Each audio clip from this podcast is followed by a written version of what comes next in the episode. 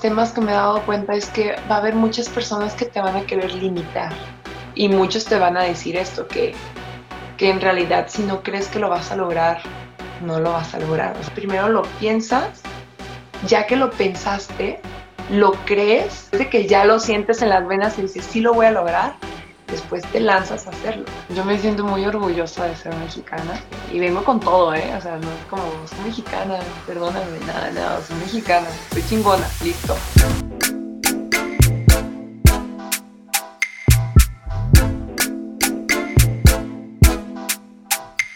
¿Qué onda amigos? ¿Cómo están? Bienvenidos a un episodio más de Leyendas, un podcast creado para conocer más a fondo a todas aquellas personas que viven su vida y su día a día como gente de alto rendimiento. Y el día de hoy pude platicar con Natalie Michel. Ella es seleccionada nacional de esgrima y es multimedallista en Juegos Panamericanos y Juegos Centroamericanos, además de que participó en los Juegos Olímpicos de Río 2016. Ella es licenciada en Comercio Internacional y tiene una maestría en Finanzas. No olvides seguirme en redes sociales porque durante la semana subo contenido que te puede gustar de los episodios que grabo. Recuerda compartirlo con tus familiares y amigos. Si estás en tu carro y vienes manejando, ponlo en Spotify. Y si estás en tu casa, ponlo en YouTube. Y ahora sí, te dejo con este episodio que grabé con Natalie Michel, seleccionada nacional de esgrima.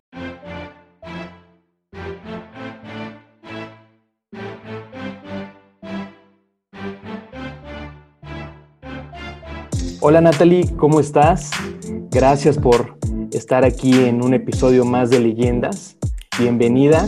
¿Y cómo estás Natalie? Platícame, ¿dónde te encuentras? ¿Qué andas haciendo? Hola, yo estoy muy bien, muchas gracias por invitarme. Este, pues aquí estoy en mi cuarto, les daría un tour, pero está un poco tirado, entonces solo les voy a dejar una, les voy a mostrar una parte de mi cuarto.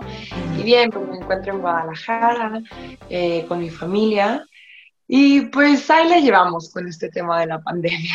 Así todos estamos ahorita, creo que todo México, todo el mundo es, fue un cambio radical, que bueno, ahí vamos poco a poquito. Pues antes de, este es, un, es una plática, este es un podcast que acabo de, empezar, este, este sería el cuarto episodio.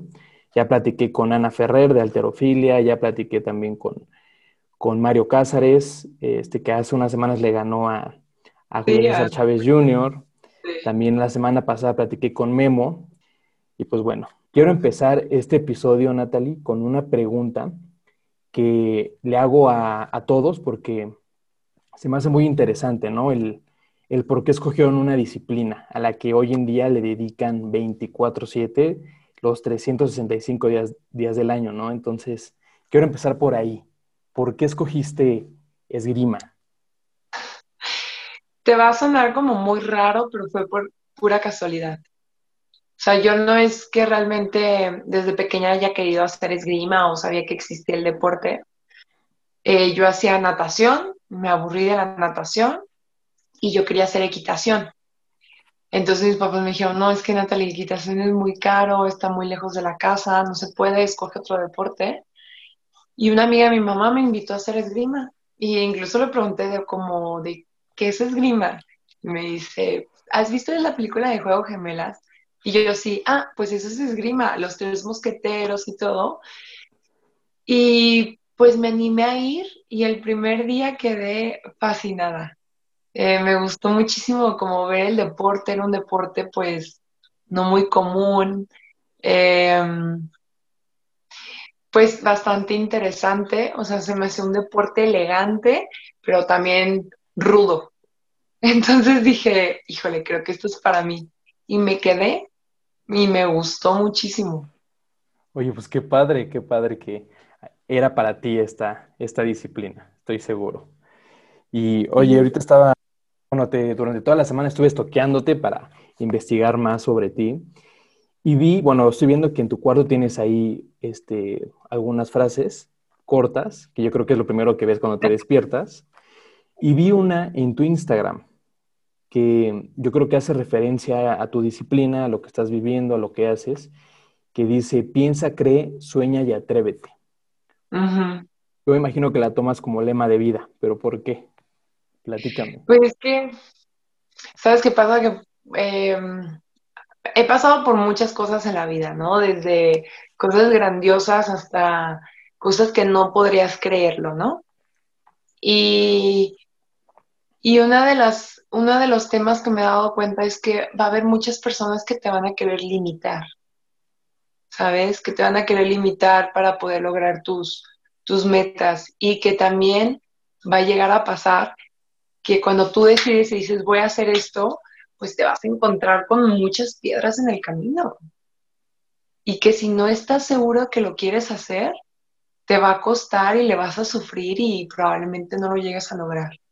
Entonces, es como, como la, base, ¿no? Primero lo piensas, ya que lo pensaste, lo crees, o sea, crees que eres capaz de hacerlo y después que eres capaz de, o sea, después de que ya lo sientes en las venas y dices, sí lo voy a lograr, después te lanzas a hacerlo. Entonces es algo que, a mí sí me, me queda mucho en la mente y en el corazón y todo para poder lograr mis objetivos. Y muchos te van a decir esto, que, que en realidad si no crees que lo vas a lograr, no lo vas a lograr. O sea, estás en lo cierto. Si crees que no lo vas a lograr, pues no lo vas a hacer. Si crees que lo vas a lograr, lo vas a hacer. Entonces también escogí estas frases porque cuando regresé a mi casa quería hacer un cuarto un poco más eh, personalizado, porque según yo solo venía a mi casa como por dos meses y me iba a regresar a Italia, a México y así, y pues ya llevo siete meses con ellos. Y me gustó mucho estas frases y exactamente lo que dices. Es de lo primero que veo cuando me despierto que, y, es muy bonito, o sea, no sé si alcanzas a leerlo, porque dice, ama todo lo que hagas, escucha tu corazón, sigue tu pasión, cree en tus sueños, conoce tus habilidades, arriesga para ganar y juega sin parar. Entonces, hay muchas mañanas que yo ahorita me estoy levantando 5.45 para llegar al entrenamiento a las 7 de la mañana y obviamente es, un horario que dices, no manches, quiero dormir más, o sea, no me quiero levantar. Y quizás ya tengo la posibilidad de decir, ay, hoy me siento mal, no voy. O, ay, se me hizo tarde, no llego. O sea, y no lo hago. Si llega a ver esos pensamientos, ¿eh? y si les digo que hoy no voy a entrenar y de todos modos una parte de mí me dice, no, levántate, que se te va a hacer tarde, ponte las pilas, es un día más de entrenamiento, es un día más de vida, échale ganas y ya me levanto a hacer todas las cosas. Pero sí, por eso, o sea, son, son cosas que me ayudan a seguirme motivando, porque obviamente tengo momentos en el que pues estoy ya cansada o desanimada o enojada por la situación y tengo que volver a, o sea, regresar a mi punto de tranquilidad. Y estas son cositas que me ayudan a, a recordar porque hago las cosas, a recordar que, lo puedo lograr y que simplemente es una decisión que debo de tomar, ¿no? El decidirme de levantarme y seguir adelante o el decidirme de quedarme en la casa y no hacer nada. Entonces es por eso que lo pongo. y exactamente creo que la primer, yo creo que como dices, ¿no? Que te levantas y dices, ah, estoy cansada y así, creo que ahí te estás retando, ¿no? Es, es el primer reto del día, levantarte, 5.45 que bueno, es, no sé cuántas horas duermas al, día. ¿A qué hora te duermes más o menos? Diez y media. Soy de las que ya diez y media tengo que estar en la cama, porque si, si no, no, pues no alcanzo. Obviamente a veces que pasa que a las once y de todos modos me tengo que levantar. Y en las tardes intento dormir aunque sea 20 minutos, ¿no? Esos 20 minutos que te den como un poquito de energía a veces lo logro, a veces no lo logro porque pues tengo pendientes, tengo un sobrino que quiere jugar a todo rato, entonces a veces se puede o no se puede, pero sí, casi siempre intento diez y media ya estar en cama y, dormir. Oye, bueno, hablando de, de, estas frases, ¿qué crees que sea lo que diferencia a Natalie de las demás esgrimistas? Que bueno, ahorita vamos a platicar un poco más del esgrima, pero ¿qué crees que marca esa diferencia entre tú y, y las demás? Pues yo creo que es madurez en el sentido de que ya duré mucho tiempo en el que no me tenían que decir, o no, mi entrenador no me tenía que decir, oye, tienes que llegar temprano, oye, tienes que entrenar, oye, tienes que hacer esto, ¿no? Simplemente me hice responsable de mi vida. Ya, o sea, hubo una etapa de mi vida que acepté que si yo quería ser feliz, me tenía que ser responsable de mi vida y hacerte responsable de tu vida es hacer todo lo posible por lograr algo y si no lo logras, no echarle la culpa a los demás. A pesar de que no se te dio, a pesar de que no te apoyaron, a pesar de todo, es como yo me quise hacer responsable completamente, porque muchas veces le estaba dando el poder de mi vida o, o la responsabilidad a otras personas que al final llegaban afectándome y era mucho más cómodo para mí decir, es que no me lo dan, ¿sabes? Es que no, ¿sabes? Y ahorita, pues no sé, como exactamente después de que fui a los Juegos Olímpicos dije, no, o sea, necesito serme responsable y lograr hacer todo lo posible para mejorar, para clasificar, para ganar, para hacer esto. Y me voy a hacer responsable. Y a pesar de que, no sé, que no reciban el apoyo, que no te esto, que no aquello, que, que no se te abran las puertas que tú quieres, yo decidí hacerme simplemente, pues, responsable de los resultados y de, pues, del resultado de mis actitudes y de, de todo lo que haga, ¿sabes? Entonces yo creo que eso hace la diferencia. Ya no espero a que alguien me pueda ayudar, ya no espero a que me puedan apoyar, ya no espero a que me hablen para ver si, si pasa o no. Es como un ya, o sea, ¿qué puedo hacer yo? Esto. Entonces voy a hacer todo lo posible y lo que yo no pueda hacer o no esté en mis manos, ya, ya no me, eh, ya no lo puedo controlar, entonces tampoco ya me hago responsable y me quito responsabilidades de cosas que, que antes me las tomaba, ¿no? Entonces esa diferencia es la que creo que hace con, mis otras compañeras. Ok, muy bien. Y oye, ahora sí, platícame un poquito. Yo sé que hay tres tipos de división este, de armas en, en la esgrima, florete, sable y espada, pero si me puedes dar como una pequeña introducción para todos los que nos escuchan y nos ven, ¿cómo es el, qué es el esgrima? ¿Cómo, cómo se, se mide en competencia? ¿El tipo de armas? cómo se cuentan los puntos, más o menos algo. Pues mira, hay tres categorías, es florete, sable y espada. Yo hago florete.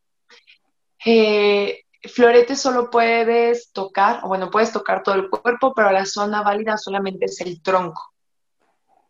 Y el punto lo decide el juez, el referee. El punto depende de quién tiene la prioridad, ¿no? En espada, que es un poco, o sea, todas tienen como la misma medida, los pesos cambian, el sable es el más ligero, la espada es la que es un poco más pesada, porque tiene una cazoleta que cubre toda tu mano, porque en espada vale todo el cuerpo. Absolutamente todo el cuerpo y se toca de punta. Y si los dos tocan al mismo tiempo, el punto puede ser para los dos. Ok. Y sable es solamente de la cadera hacia arriba. No es necesario tocar de punta, se puede tocar con el filo de la hoja, bueno, con el filo del sable. Y el sable es como el de las películas, o sea, si has visto, no sé, este, Piratas del Caribe, alguna película, esos son los típicos sables. Nosotros les decimos que son los macheteros. Pero em, el sable se toca de, lado y no tienes que tener tanta...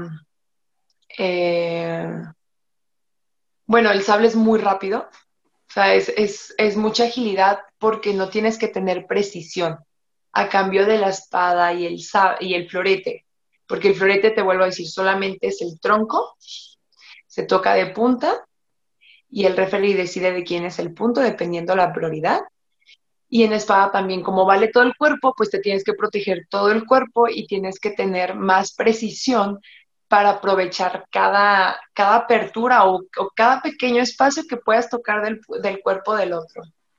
Entonces, esas son las tres armas. El sable es más rápido, el florete tiene una velocidad media, la espada es un poco más lenta, pero más, necesitan más resistencia para buscar ese punto. Oye, y empezaste muy chica, empezaste a los 10 años, me parece, ¿no? Sí, empecé a los 10 años.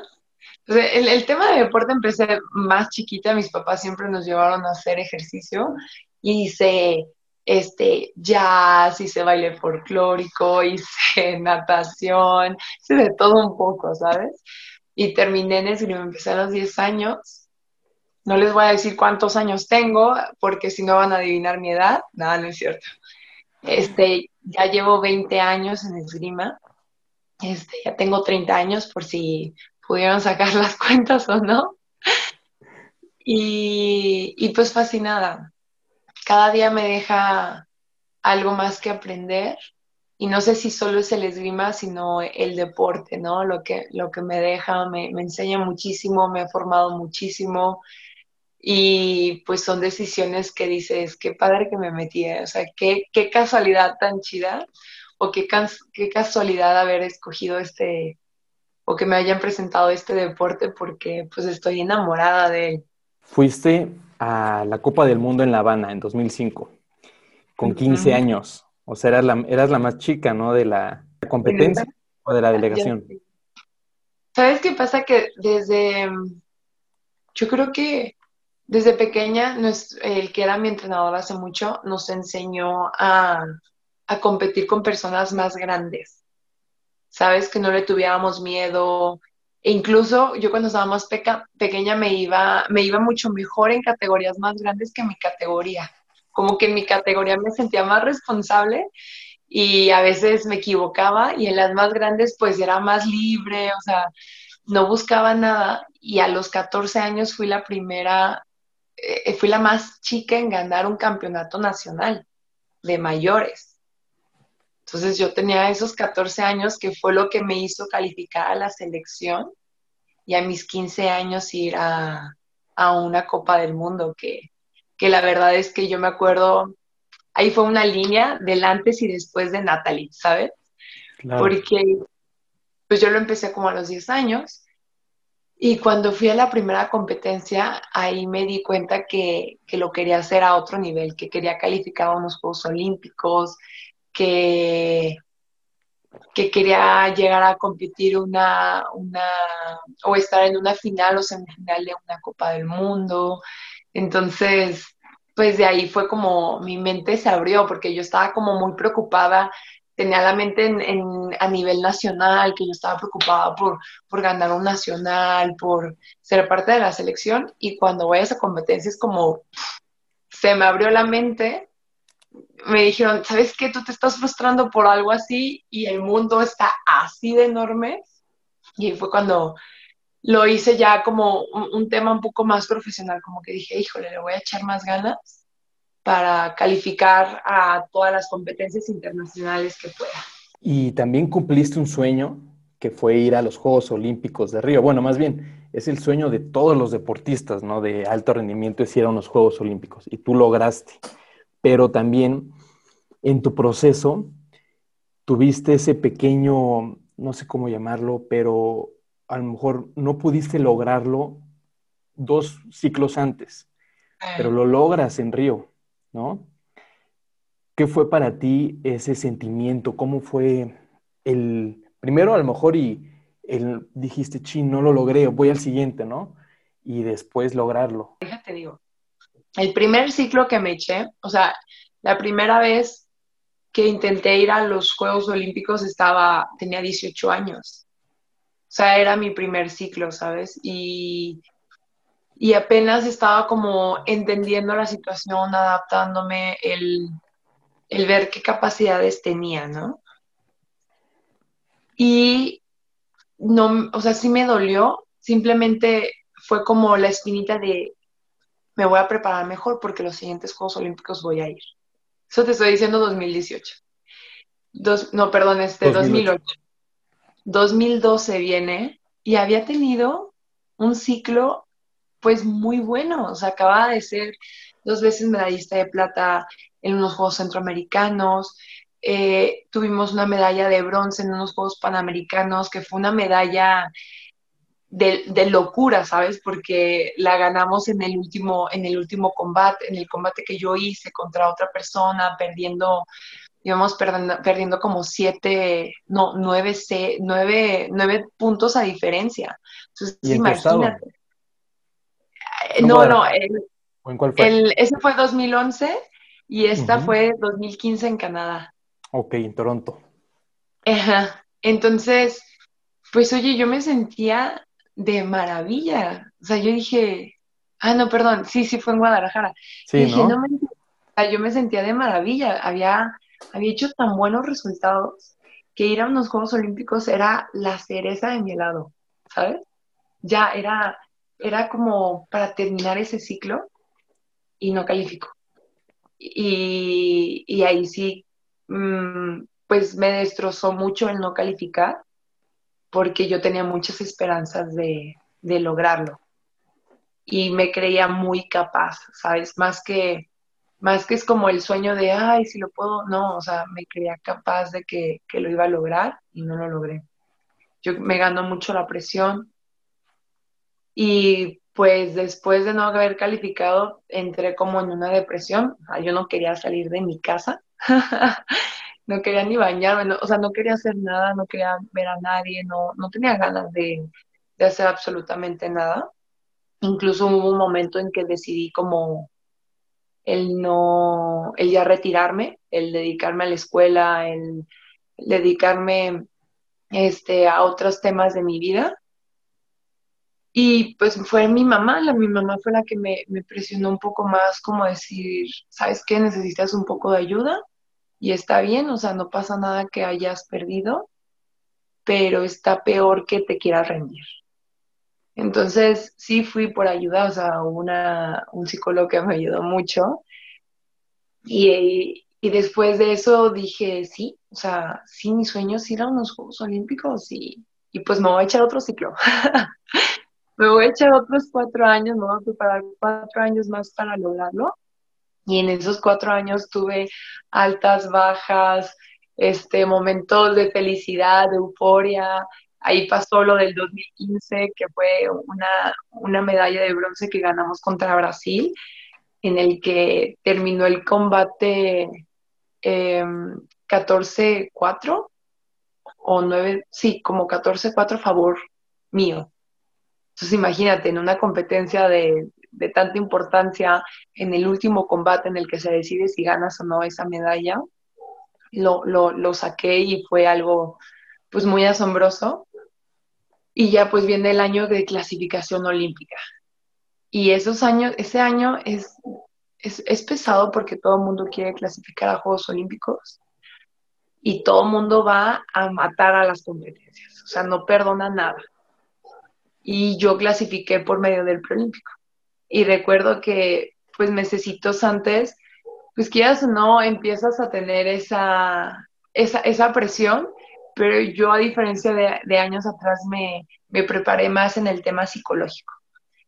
Y previo a las competencias, bueno, prueba esta competencia que era el preolímpico, que solo clasificaban, esta vez clasificábamos dos, yo simplemente, así, bueno, se los voy a compartir, ¿no? Yo simplemente dejé como mi sueño, o sea, yo, yo sabía que era mi sueño, yo sabía que tenía muchas ganas de ganar, yo sabía que tenía todo para hacerlo, pero al final eh, yo sí creo, o sea, creo en Dios y le dejé mi sueño a Dios, o sea, le dije, mira, que se haga tu voluntad, yo estoy haciendo todo lo que puedo de mí, yo entregué todo, todo lo entregué y te dejo este sueño. Entonces, ya, o sea, como que me quité, no un peso, pero pues iba muy tranquila. Y así fue mi competencia. O sea, fue pues una competencia pues bastante intensa porque solo, esta vez solo dan dos plazas olímpicas y la peleas con toda Latinoamérica. Y recuerdo muy bien que, ya para mi pase a, la final, o sea, para ya ganar mi, mi pase a los Juegos Olímpicos, iba, iba perdiendo mi combate, lo remonto, vamos ocho iguales. Eh, se me olvidó decirles eso, ¿no? Esgrima es a 15 puntos o tres tiempos de tres minutos. Y gana la que lleve el marcador arriba o la que llegue primero a 15. Entonces yo estoy con una chica de Brasil, con la misma chica que había cerrado el año pasado, que gané esa medalla de, de bronce en los Juegos Panamericanos. Sí, la revancha, exactamente. Entonces, al inicio, pues me va ganando ella. La alcanzo, vamos ocho iguales y de ahí nos fuimos uno, uno, uno, uno. Entonces, llegamos diez, diez, creo. Y no sé qué pasó, pero ya agarré uno, dos, tres, cuatro, catorce, diez, favor yo. Y nos vamos al minuto de descanso. Ya íbamos en el segundo tiempo, ¿no? Minuto de descanso, vamos al último eh, tiempo iba 14-11, me toca, 14-12, me toca, 14-13. Entonces, pues volví como, o sea, desde ese momento de tranquilidad, de espera, ¿sabes qué? Em, crea esa oportunidad para tocar y metí el 15. 15-13 terminó el combate. Ya ahí ganó mi clasificación a Juegos Olímpicos y pues sí, es una euforia, ¿no? O sea, es, es, como dices, lo logré, ¿sabes? Logré uno de mis sueños que fue ir a Juegos Olímpicos y ah, pues estaba feliz de la vida, o sea, yo estaba con una sonrisota así que no me la podían quitar, pero también venía el peso de prepárate lo que mejor puedas para unos Juegos Olímpicos. Porque mucha gente no sabe, cree que Juegos Olímpicos es que cualquier persona puede ir. Eso me da mucha risa porque a mí me tocó el, el que criticaban mucho los mexicanos y de verdad que no ven el esfuerzo o todo lo que hemos sacrificado o el levantarte a las 5 de la mañana para poder entrenar, el, el dar tus 200% de ti cada entrenamiento. Entonces, eh, pues venía eso, o sea, Juegos Olímpicos es elitista, elitista, o sea, estás dándole, en, esa competencia están los mejores del mundo, no hay otra. No hay otra. Esos 32, esas 32 personas que van a competir son de las 200 o 180 competidores que, que haces en cada competencia, en cada Copa del Mundo, solo las 32 mejores están ahí. Y pues bueno, y ahí fue, empezó mi preparación, que fue también la locura pero pues muy contenta, me encantó ir a, los Juegos Olímpicos y por eso pues me quedé otro ciclo para calificar a Tokio. Y sí tienes toda la razón, o sea, mucha gente piensa que, y de hecho hasta en el tiempo de, entrenamiento creen que son dos días antes o desde que, por ejemplo, clasificas. Y no, o sea, es, son, Años. tú te sí, no sé, ocho, no sé, 12 años, ¿no? Más. sí. O sea, ahorita para este son 16 años y para Río fueron 8 años.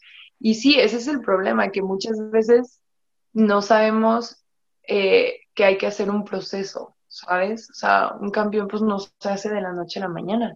Y por eso eh, muchas veces, por ejemplo, Londres se preparó, bueno, Inglaterra se preparó mucho con sus atletas para dar un buen resultado en sus Juegos Olímpicos, pero no se preparó un año, o sea, se preparó ocho años y todavía en estos Juegos Olímpicos Inglaterra dio mejores resultados que todavía en, Londres, porque lo siguieron preparando, o sea, ya llevaban 12 años de preparación.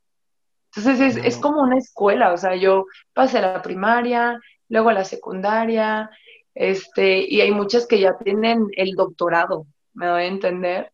Y entonces, pues uno va apenas en, la licenciatura o en el máster.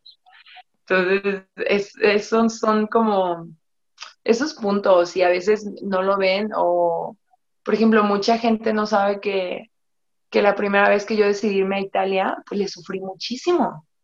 Le sufrí porque yo quería entrenarme con las mejores, pero entrenarme con las mejores significaba pues precios muy altos en el que yo soy, vengo de una familia pues normal, o sea, media, en el que pues mi papá no me podía decir, ay, sí, vete a Italia, yo te pago todo, ¿no? O sea, ¿no? Y entonces no sabían, no saben todo lo que, que llegué a pasar, ¿no? El, el caminar dos horas eh, en la nieve para poder llegar a los entrenamientos, el regresar, el, muchas veces les he dicho, pues me tuve que ser vegetariano porque la carne era muy cara, entonces pues uno se hace vegetariano. Em, la otra vez me estaba acordando que, que, en cuanto llegué, pues, o sea, yo llegué a, a una casa y no tenía cobijas, o sea, no se me ocurrió que tenía que llevar cobijas y dormí como dos noches con mi ropa, o sea, con mi chamarra, ropa, mis pants, para poder pues calentarme porque era, era invierno allá. No, no.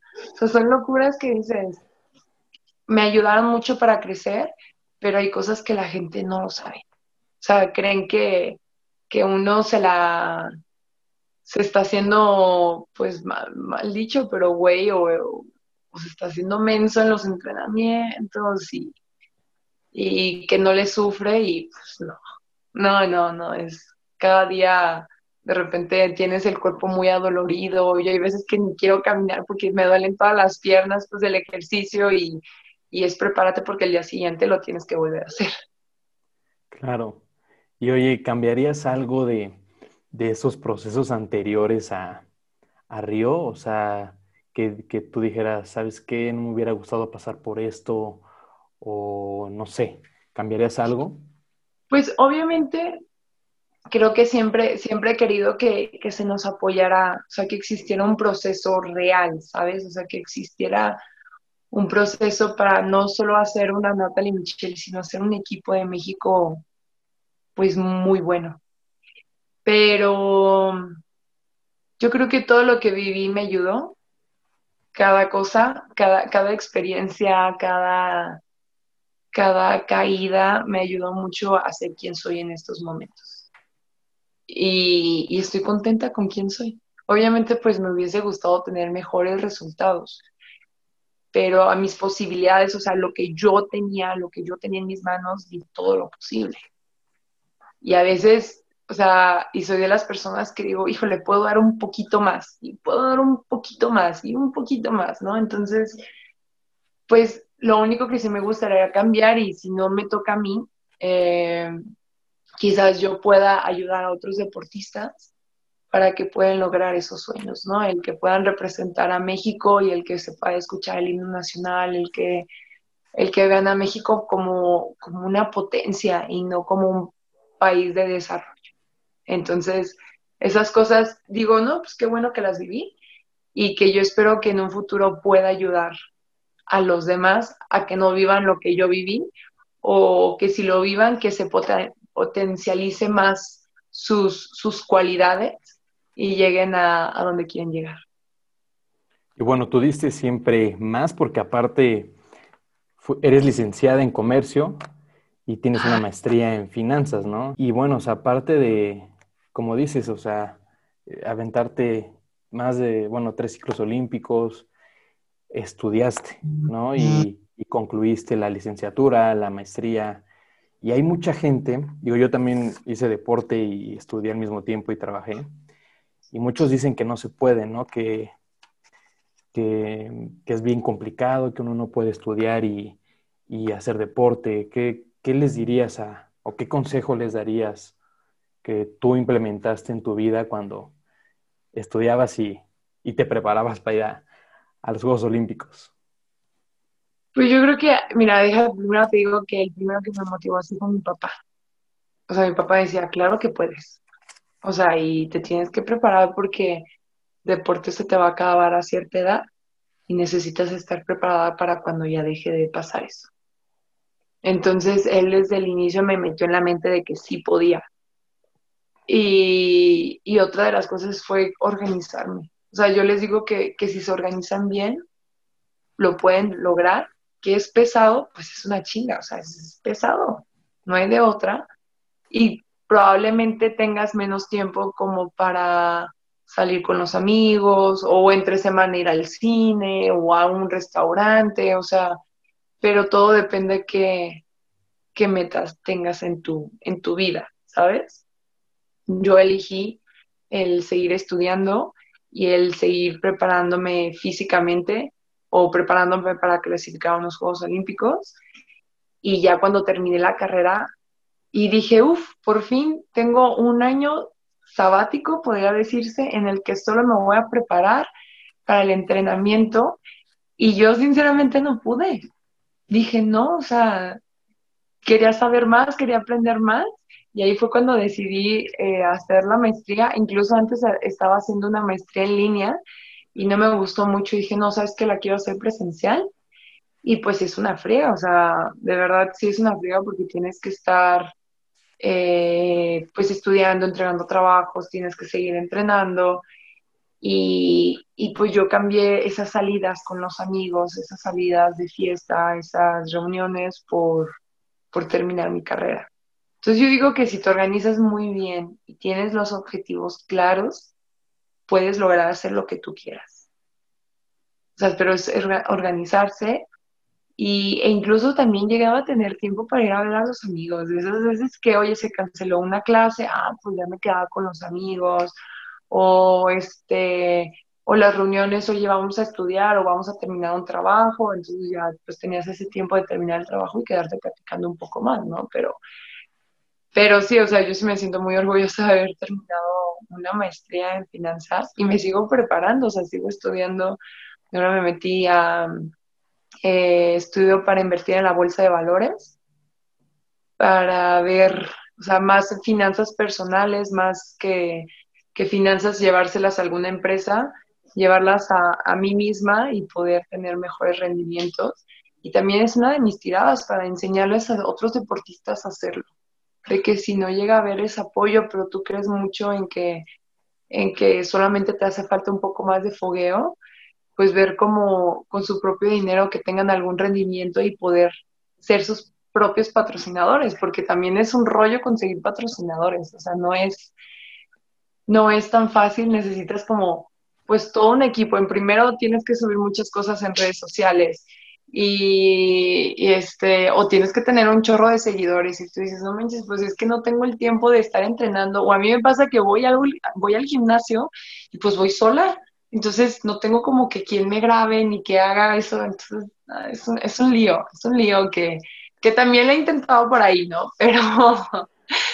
eh, o sea, sí quiero ese sentido, como poder ayudar a los demás a que si no se les abren las puertas, tener tú esa posibilidad de apoyarte. Entonces, si compara con otros países que, que son pues primermundistas o fuertes en, en, esgrima y en muchos deportes, pues los atletas solo se dedican a entrenar, 100%, estudiar, pero su trabajo es entrenar. Y no se preocupan de nada más. O sea, lo tienen, pues se podría decir de todo. Y si no lo tienen, lo piden y se, se busca la oportunidad. Entonces, pues muchas veces, lo que te digo, o sea, no, no tenemos como un proceso como muy claro de cómo se pueden hacer las cosas, cómo puedo yo mejorar y si no existe este camino, ¿qué otro camino es? O sea, se cuenta que primero los otros países toman el camino recto para llegar a ese podio. Entonces nosotros tenemos que hacer esas curvas porque el camino recto pues está cerrado, no, no se puede, eh, no tienes el apoyo, no esto, no aquello, entonces tienes que girarle, entonces te toma más tiempo que hacerlo recto. Exacto, y lo vemos futbolistas, y no es muy lejano aquí al país, ¿eh? pero pues, ellos tienen sencillo todo, o sea, todo, ¿no? Es más, ni siquiera se enfila para tomar el, el vuelo a, alguna competencia, o sea, ni eso, ¿no? Pero bueno, es un proceso que esperemos que algún día se implemente aquí en México. ¿no? Pues sí. Y bueno, quiero pasar ahorita, tengo una dinámica que es, te hacen una pregunta algunos amigos de la universidad. De hecho, la primera es de, un, amigo que es fotógrafo, que me dijo que te debe ahí unas fotos de, de Lima, que ya le dije que te las tiene que mandar. Sí, por favor. Este, te la voy a poner, a ver si la escuchas. Y igual si quieres contestarla corto, no hay ningún problema, porque aún tenemos dos dinámicas más y ya cerramos con, el episodio. ok. A ver si la escuchas. La segunda pregunta es, si estuviera en tus manos, ¿qué harías para impulsar el deporte de alto rendimiento en México? Pues yo simplemente, mira, primero prepararía más a los entrenadores, ¿sabes? O sea, haría de, que la manera de que los entrenadores aprendieran de los mejores entrenadores del mundo, para que ellos pudieran ayudarle a los demás atletas, bueno, ayudar a los atletas a crecer. Eso sería lo primerito que hiciera, que em, actualizar a los entrenadores y darles preparación física, o sea, todo un grupo multidisciplinario para que cuide a los atletas. Creo que sería lo primerito, primerito que haría para ya después buscar que compitan, que aprendan de los demás, pero mi primero sería entrenadores, prepárense, fisioterapeutas, prepárense, preparadores físicos, prepárense para que toda la información, eh, lo nuevo, todo lo, todo lo nuevo sobre el deporte, se lo puedan dar al atleta y el atleta también pueda crecer con ellos. Excelente. Aquí te voy a poner otra que es de de Alejandra Argüelles. A ver si la escuchas. Y quisiera preguntarle a Natalie qué es lo más difícil de practicar esgrima y cuánto tiempo le dedica a la semana. Yo creo que lo más difícil de practicar esgrima y es desarrollar como la potencia y la resistencia a la fuerza, ¿sabes? Siempre estamos en, en posición de sentadilla y siempre nos desplazamos en posición de sentadilla y hay veces que pues terminas cansándote porque tienes que hacerlo rápido, luego lento, rápido, luego lento. Entonces, y, todavía responder de una manera explosiva. A mí es lo que más me ha costado como, como trabajar esa, esa resistencia a la velocidad, a la fuerza y la potencia. Y pues normalmente entreno siete, ocho horas, eh, primero en dos entrenamientos. Bien, aquí tengo también una pregunta de una amiga de la universidad. Ella también es Lince y te pregunta. Natalie, ¿consideras que has sacrificado cosas o eventos para realizar el deporte que te gusta? Si es así, ¿cuáles han sido? Pues sí, o sea, sacrificar, pues imagínate, no he podido estar en los cumpleaños de mi familia, o sea, de mis papás, de mi mamá. Em, en las reuniones familiares, mis abuelitos cumplieron 65 años de casado algo así y no pude estar, todos se fueron a la playa, no me tocó.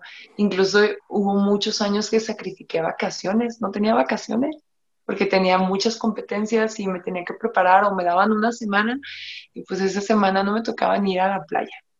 Entonces, pues sí, sacrifiqué muchos eventos en el tema familiar y en amistades también. Mi graduación no la pude o sea, con, mis, con todos mis compañeros, amigos de la universidad, no, no fui porque me tocó en una competencia. Bueno, pero ya habrá más, ya habrá más. Sí, sí. No, me hice otra, no te preocupes.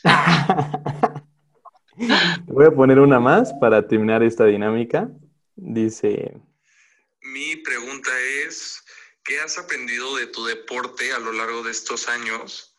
¿Y cómo aplicas esas lecciones en tu vida personal y en tus relaciones personales? Eh, he aprendido a controlarme, ¿sabes? A controlar eh, mis sentimientos, porque pasa mucho en esgrima que hay veces que hay competidores que te buscan, te golpean para que te enojes y te salgas de tus casillas.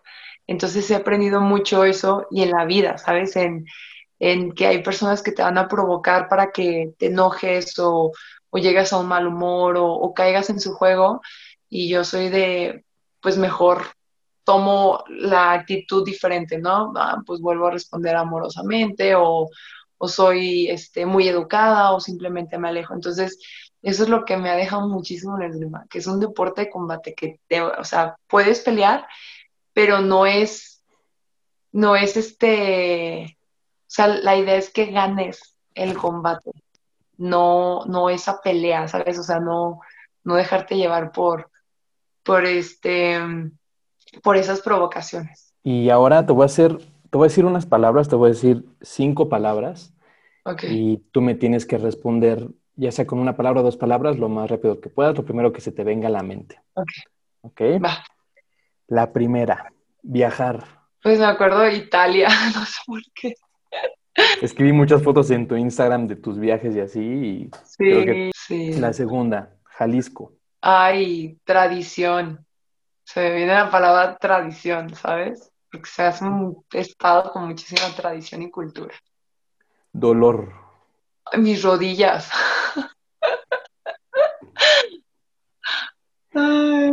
Escuela.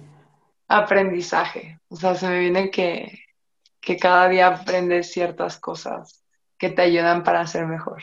Y la última, México. Orgullo. Yo me siento muy orgullosa de ser mexicana, a pesar de, pues, de las cosas malas que tiene México. Me siento súper orgullosa de, decir, soy mexicana. Y, vengo con todo, ¿eh? O sea, no es como, soy mexicana, perdóname, nada, nada, soy mexicana, soy chingona, listo. Muy bien, oye, y hablando, bueno, del país, ¿tienes algún, algún deportista o alguna deportista que tú admires y que sea referente en, tu día a día cuando, cuando sales a competir o algo así? Pues mira, eh, mm, o a lo mejor no de México. Ok. No, me, me llegaba María Espinosa, es una, eh, una súper buena persona. No es una persona que hace escándalos, es muy linda, platica contigo, es tres veces medallista olímpica. O sea, no sé, se me hace una luchona, ¿sabes? Y también ella, pues te enteras que le han pasado de muchas cosas y ha salido adelante. Entonces, a mí se me hace como, wow, más que una super deportista, se me hace una muy buena persona, una excelente mujer. Entonces, eso me hace, eh, me hace verla como increíble.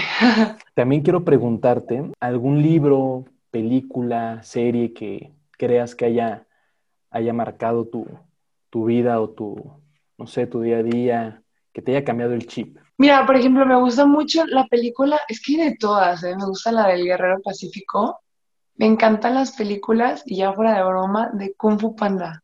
Kung Fu Panda siempre te da como una lección, de verdad, o sea, es, es, es, es muy linda esa película y, y me gustan, o sea, bueno, todas las de Kung Fu Panda me gustan mucho. Y libro, pues la verdad es que sí leo, leo bastante y hay uno que me gusta mucho que se llama Conversaciones con Dios, este, El camino más, más fácil. Y ahorita estoy leyendo en Champions Mind, que también está muy padre.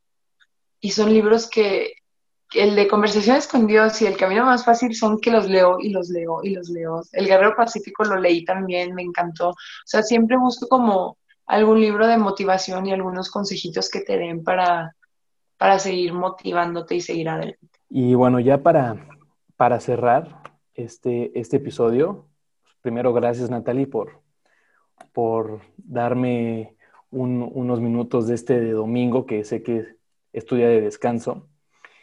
Y, y ya para que puedas hacer tu, tu día normal, quiero preguntarte, llevas, pues como dices, más de 15, 20 años en, en la disciplina, ¿no? 20 años. ¿Qué es lo mejor? Yo sé que tienes ahorita todavía una carrera que en esgrima y en el deporte que aún no termina, pero hasta el día de hoy, o sea, hoy 8 de noviembre de 2020, ¿qué es lo mejor que te ha dejado esta disciplina? Tanto en lo personal como en el deporte, en, en tu vida. Yo creo que una son las personas que he conocido. O sea, las personas que, que he llevado, que he conocido en el camino. Eh, doy muchísimas gracias porque ahí tengo los mejores amigos, este, personas que, que esas mismas te motivan a ser mejores persona, mejor atleta. Y, y estoy muy agradecida, ¿sabes? O sea, de verdad que digo, qué padre, qué, qué chido que pueda tener estas amistades que te pueden durar toda la vida. Y la otra son los valores que te deja el, pues el deporte. Y que solamente, mucha gente cree que solamente te, te ayuda para el deporte y no. El, el ser responsable, el, el querer ser mejor todos los días, el ser un perfeccionista, el que dices, híjole, ya lo vi, lo fallé, lo voy a corregir. Y vuelve a salir algo y lo vi, fallé, lo corrijo, ¿sabes? Este, el, el optimismo, el querer de verdad, el decir, chingado, me fue mal en esta competencia, pero me voy a preparar mejor y voy a la siguiente. Y te va bien en la otra y dices, bien, ahora quiero ganar esta dos veces, ¿sabes? Entonces, son esas cosas que te deja el, el, el deporte. Y mi deporte en especial, pero yo creo que lo más importante, las personas que conozco, su cultura, el que me hayan abierto la mente, el, el saber que, que hay personas como uno mismo, ¿sabes? Que quieren luchar, que luchan por ser mejor, que también tienen problemas, pero no se dejan que los problemas les ganen. Entonces, es, es, algo que agradezco mucho al deporte y en especial esgrima.